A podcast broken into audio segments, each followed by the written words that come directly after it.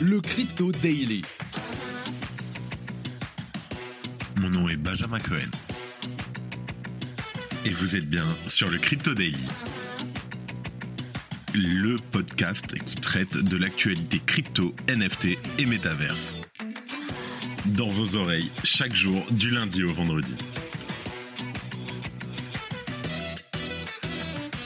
Salut, j'espère que tu vas bien. On se retrouve tout de suite pour l'actualité du jour sur le Crypto Daily. On enregistre cet épisode, on est le 24 mai et il est midi. Et dans l'épisode d'aujourd'hui, on commence avec un nouveau rapport choc qui vise la plus grande plateforme d'échange mondiale, c'est-à-dire Binance. Selon un rapport de Reuters, entre 2020 et 2021, l'entreprise aurait mélangé quotidiennement des milliards de dollars de crypto détenus par ses clients avec ses propres revenus. Que reproche-t-on exactement aux géants des crypto-monnaies? On fait le point. En deuxième news, on parle de Ledger qui suspend la sortie de sa fonctionnalité qui a été très controversée au sein de la communauté, Ledger Recover, à la suite de la désapprobation publique significative et de l'échec publicitaire qu'ils ont subi. Et pour terminer, en dernière news, on parle d'Ethereum où plus de 7,7 milliards de dollars ont été déposés dans le staking depuis la mise à jour Shanghai. Mais avant tout ça, et comme d'habitude, le coin du marché. Here we go. C'est une journée rouge aujourd'hui, ça saigne. Bitcoin moins 2% à 26,750 dollars. L'Ether moins 2%, pareil à 1800 dollars. Le BNB moins 2% à 308 dollars. Le BNB qui tient bien comparé au fund euh, qui est en train de se prendre Binance quand même, il faut avouer. Le XRP moins 1,20%. Le Cardano, moins 1%, le Dogecoin, moins 3%, le Polygon, moins 1,2% et le Solana, moins 1,5%.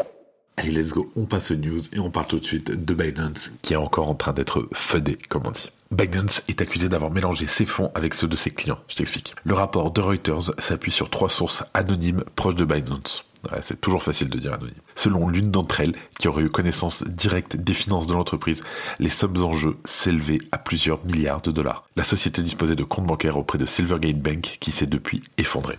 Le rapport indique que Reuters a pu consulter des documents prouvant que Binance aurait, à une occasion, mélangé 20 millions de dollars d'un compte d'entreprise avec 15 millions de dollars d'un compte qui recevait habituellement des fonds des clients. Les fonds étaient clairement séparés au sein de l'entreprise. Il s'agirait vraisemblablement d'une action volontaire et effectuée en connaissance de cause. Alors, selon Binance qui a été interrogé par Reuters, le compte recevant les fonds des clients n'était en réalité pas un compte de dépôt, il aurait servi à recevoir l'argent envoyé par les clients lorsque ceux-ci procédaient à des achats de BUSD, le stablecoin dollar de Binance. Brad Jaff, un porte-parole de l'entreprise, explique ainsi. Ces comptes n'étaient pas utilisés pour accepter des dépôts des utilisateurs, ils servaient à faciliter les achats de ces derniers. Le processus était exactement le même que lorsqu'on fait un achat sur Amazon. Mais selon un ancien régulateur financier des États-Unis qui a également été interrogé par Reuters, ces achats de BUSD n'étaient pas présentés aux clients comme tels, mais bien comme des dépôts. Les fonds déposés sur ce compte bancaire étaient ainsi qualifiés de dépôts sur la plateforme et les clients étaient informés qu'ils pouvaient retirer leurs fonds en dollars à tout moment. Dans ce cas, les fonds des clients auraient effectivement été considérés comme des dépôts et ils auraient dû être séparés nettement des revenus de l'entreprise. Probablement encore du FUD, comme dirait Sisi, 4, le chiffre 4. En tout cas, 2023 pour Binance, c'est beaucoup, beaucoup de FUD. Ce flou autour des dépôts ou achats des clients de Binance intervient alors que l'entreprise fait face à plusieurs accusations ces derniers mois. L'affaire la plus épineuse pour l'entreprise est probablement celle de la CFTC, de la Community Future Trading Commission, qui accuse Binance de faux audits et de délits d'initiés, notamment. Par ailleurs, les transferts de fonds de Binance ont plusieurs fois été mis en question. Et récemment, l'entreprise a aussi été accusée de transférer une partie des actifs destinés à garantir un stablecoin. Ce qui est certain, c'est que depuis la chute de FTX, la plus grande plateforme d'échange mondiale est particulièrement scrutée. Et ces débats avec les régulateurs ne sont pas encore réglés. Tu écoutes du rap et tu sais déjà qui sera la pépite de demain. C'est le moment de le prouver dans la toute nouvelle ligue digitale du rap français. En partenariat avec Warner Music, Bouscapé, Skyrock ou encore Polygon, la plateforme Web3 t'offre une occasion unique d'investir et de jouer avec le succès officiel des futures stars du rap, en toute sécurité grâce à des cartes NFT. Viens affronter chaque semaine les autres joueurs pour tenter de remporter des montants en Ether et des cartes rares. Intègre maintenant la ligue, ça se passe sur Yadec. yadeck.com Merci Yadek de soutenir le Crypto Daily. Et n'oublie pas, si tu t'inscris sur Yadek via le lien, tu gagnes un NFT. En deuxième news, on parle de Ledger qui suspend la sortie de sa fonctionnalité controversée Ledger Recover, je t'explique. Alors, face à une critique croissante de la part de la communauté crypto, Ledger, le fournisseur de hardware wallet, a choisi de reporter la sortie de fonctions de récupération de clés Ledger Recover. Ce mouvement marque un changement de stratégie significatif pour l'entreprise alors qu'elle répond à une vague d'indignation publique.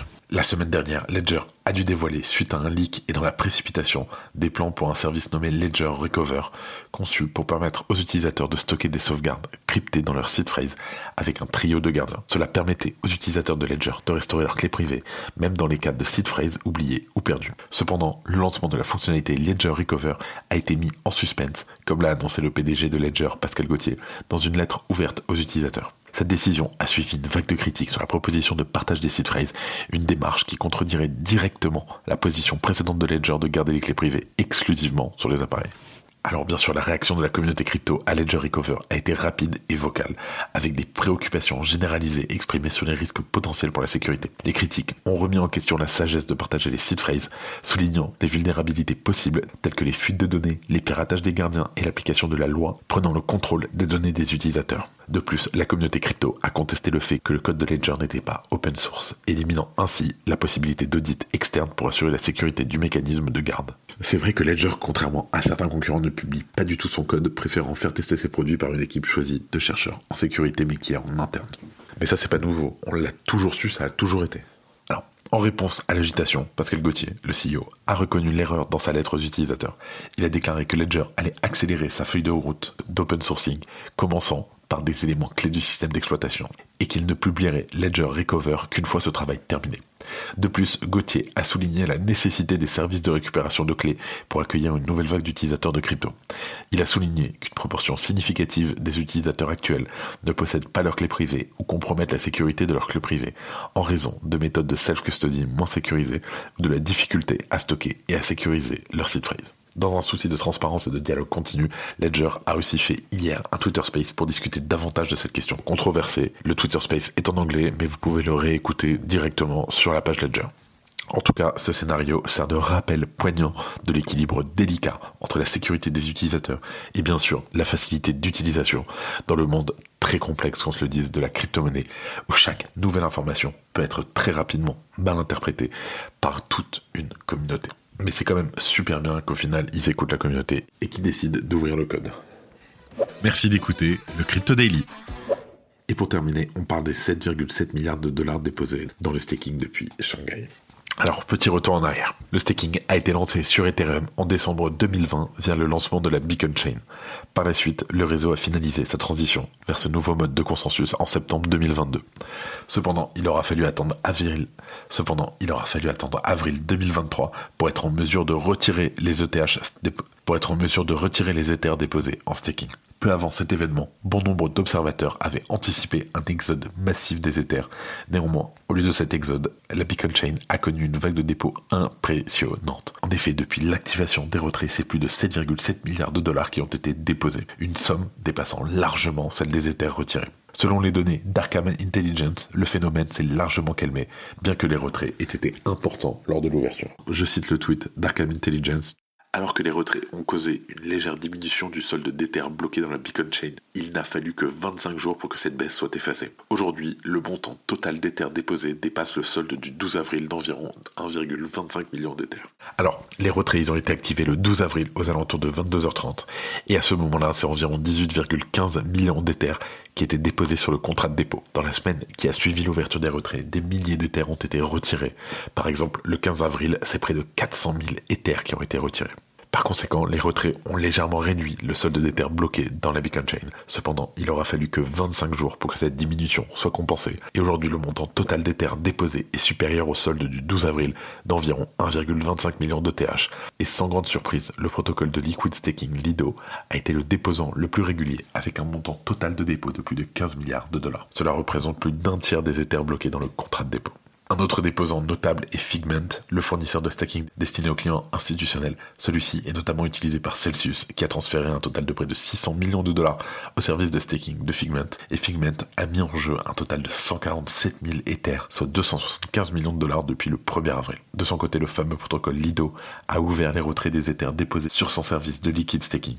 Et avant de terminer, les actualités en bref avec notre partenaire Bean Crypto. Merci à eux.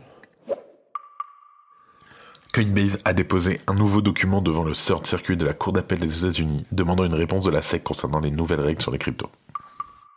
L'OFAC a sanctionné plusieurs portefeuilles de cryptos soupçonnés d'être liés au gouvernement nord-coréen. Les wallets contenant du Bitcoin, de l'Ether, de l'USDT et de l'USDC appartenaient à un individu nommé Sangman Kim, un citoyen nord-coréen de 58 ans.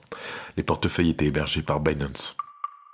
Sorar a proposé une variante de son jeu blockchain aux joueurs français suite à des doutes réglementaires. L'ANJ avait exprimé des préoccupations concernant le modèle de fonctionnement de Sorar, le considérant proche des paris sportifs. Le régulateur de Hong Kong a achevé sa consultation sur les règles applicables aux plateformes crypto, ouvrant la voie aux entités titulaires de licences pour fournir leurs services aux investisseurs particuliers. En mai, le volume mensuel de trading des NFT sur Bitcoin a largement dépassé celui de Solana. Bitcoin se positionne actuellement en deuxième place derrière Ethereum avec un volume de NFT d'environ la moitié de celui d'Ethereum. C'est la fin de ce résumé de l'actualité du jour sur le Crypto Daily. Évidemment, pensez à vous abonner pour ne pas rater le suivant, quelle que soit d'ailleurs l'application que vous utilisez pour m'écouter. Rendez-vous aussi sur Twitter et LinkedIn pour d'autres contenus d'actualité exclusifs. Je crois que j'ai tout dit, faites attention à vous, et moi je vous dis à demain. C'était Benjamin pour le Crypto Daily. Merci et à très vite.